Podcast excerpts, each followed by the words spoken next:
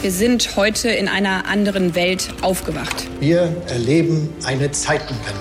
Ukraine must win this war. Gas ist von nun an ein knappes Gut. Weil Krise ist, halte ich an der Schuldenbremse fest. You'll never walk alone. Was verschweigen Sie uns eigentlich, Herr Bundeskanzler? Hauptstadt das Briefing Spezial mit Gordon Ripinski. Live von der Pioneer One. Guten Morgen und herzlich willkommen zu diesem Hauptstadt das Briefing Spezial. Mein Name ist Gordon Repinski, ich bin Vize-Chefredakteur bei The Pioneer. Anfang der Woche habe ich Franziska Giffey, die amtierende regierende Bürgermeisterin von Berlin, an Bord unseres Redaktionsschiffs der Pioneer One begrüßt. Das Amt der Regierenden, das ist das Amt, das sie gerne auch noch nach dem 12. Februar bekleiden würde, denn da werden in der Hauptstadt die Abgeordnetenhauswahlen von 2021 wiederholt. Sie erinnern sich, damals herrschte das blanke Chaos, fehlende Stimmzettel, zu wenig Wahlurnen, unterbesetzte Wahlbüros, Wartezeiten von mehreren Stunden. Deshalb jetzt im Februar der nächste Versuch. Und da noch einmal siegreich aus dieser Neuwahl herauszugehen, das wird für Giffey nicht ganz einfach. Von den Angriffen auf Polizei, Feuerwehr und Rettungsdienste in der Silvesternacht in Berlin und der daraus resultierenden Diskussion um die Sicherheit in der Hauptstadt profitiert vor allem in aktuellen Umfragen die CDU mit ihrem Kandidaten Kai Wegner. Und danach punkten die Grünen beim jungen Berliner Wahlvolk. Die SPD dagegen liegt aktuell nur auf Platz 3 mit gerade einmal 8 18 Prozent. Daher habe ich Franziska Giffey gefragt, wie sie auf den letzten Metern die Wahl doch noch gewinnen will, wie das aktuelle Verhältnis im Senat zum wichtigen Koalitionspartner, zu den Grünen ist und welche Konsequenz sie als Regierende aus den Silvesterkrawallen zieht. Los geht's. Frau Giffey, ich grüße Sie an Bord der Pioneer One. Vielen Dank, bin gerne wieder hier. Frau Giffey, seit 2001 regiert in Berlin die SPD. Ist es eigentlich mal Zeit für einen demokratischen Wechsel, der die Demokratie ja so lebhaft gestaltet?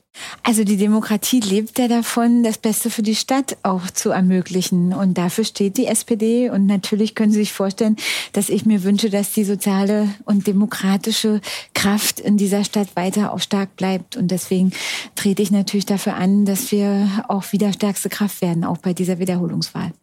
Andererseits sind die aktuellen Umfragen nicht so, wie Sie sie sich wünschen. Die erste in diesem Jahr sieht sie fünf Prozentpunkte hinter der CDU und auch nur an dritter Stelle. Mhm. Was sagt Ihnen das?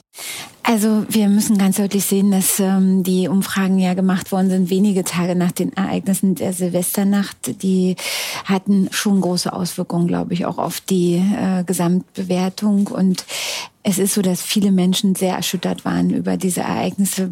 Genauso ging es mir auch. Und natürlich sich ein konsequentes Vorgehen wünschen. Und ähm, das, ähm, glaube ich, hat schon der CDU ein Stück weit in die Hände gespielt.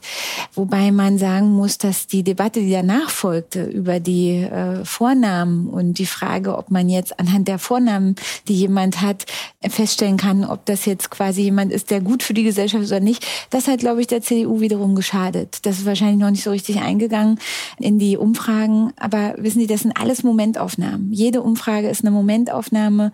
Und für mich ist am Ende entscheidend, wie das Wahlergebnis aussieht. Und da sind jetzt noch drei Wochen Zeit und äh, die werden wir auch nutzen. Und ich glaube nicht, dass jetzt hier schon irgendwas entschieden ist. Dennoch waren das ja auch Krawalle, die gerade in Neukölln stattgefunden haben, Stadtteil, in dem Sie selber Bezirksbürgermeisterin waren, wo Sie sich auch den Ruf erarbeitet haben einer Frau, die da durchgreift und dafür, ich sage jetzt mal, für Ordnung sorgt. Und gerade das ist nicht passiert. Ist das so eine Art größter anzunehmender politischer Unfall für Sie gewesen?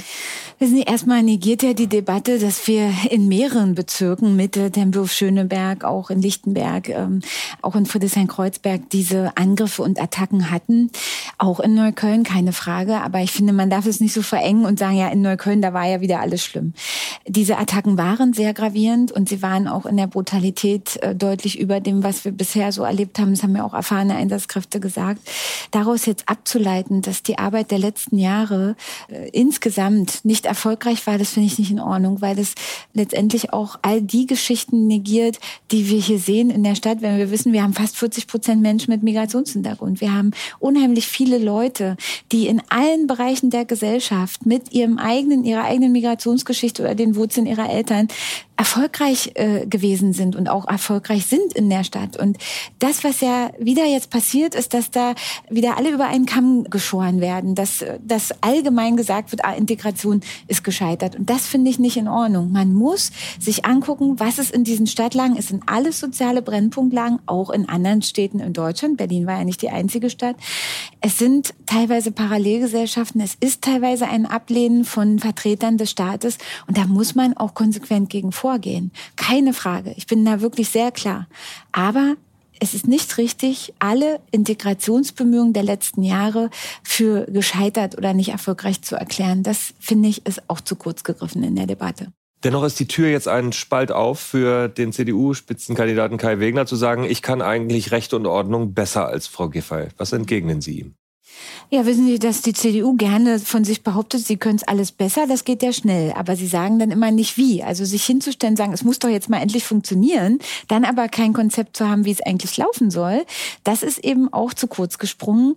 Das, was wir jetzt gemacht haben, ist etwas, was der CDU-Innensenator viele Jahre nicht hinbekommen hat, nämlich die Ausstattung von Polizei und Feuerwehr schon jetzt zu erhöhen, eine Einstellungsoffensive zu starten für die Polizei, eine Ausbildungsoffensive zu starten für die Feuerwehr und wirklich ein klares Bekenntnis auch zusätzliche Schutzausrüstung, der Einsatz auf Bundesebene für Verstärkung, Waffenrecht, für Verschärfung, Sprengstoffrecht. Das sind alles ganz konkrete Dinge, die müssen jetzt auch passieren. Und ähm, an der Stelle, glaube ich, habe ich nie einen Zweifel dran gelassen, dass ich da klar bin, dass ich unseren Polizei- und Rettungskräften, aber auch vor allen Dingen der Justiz, den Rücken stärke. Denn wir brauchen auch eine starke Justiz. Und da muss in der Tat auch noch mehr passieren, was Personalausstattung und generell Ausstattung angeht. Das wollen wir auch angehen. Machen wir es mal ganz konkret. Was passiert jetzt, damit das nächste Silvester anders läuft?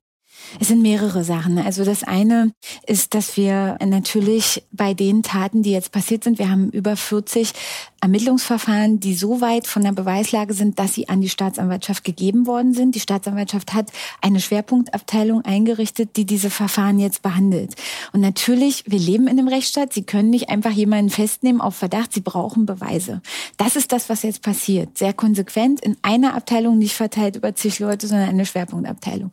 Das ist das erste, konkrete Strafverfolgung. Das zweite ist eben, dass wir uns auf Bundesebene einsetzen. In der Innenministerkonferenz hat Berlin ja gerade den Vorsitz für eben Verschärfung Waffenrecht und Sprengstoffrecht, insbesondere was die äh, Schreckschusspistolen angeht aber auch was die Frage angeht, ob Berlin nicht eine Möglichkeit bundesrechtlich bekommt, auch zu sagen, wir schränken das Böllern oder den Verkauf hier an bestimmten Stellen ein. Gehen wir die Punkte kurz einmal ja. ab. Sie verschärfen. An dieser Stelle blenden wir uns aus. Das komplette Gespräch mit Franziska Giffey hören Sie auf thepioneer.de und in unserer Pioneer-App werden Sie also Pioneer. Es gibt noch viel mehr als dieses Gespräch. Wunderbare Podcasts, Newsletter, Analysen und Artikel. Es lohnt sich.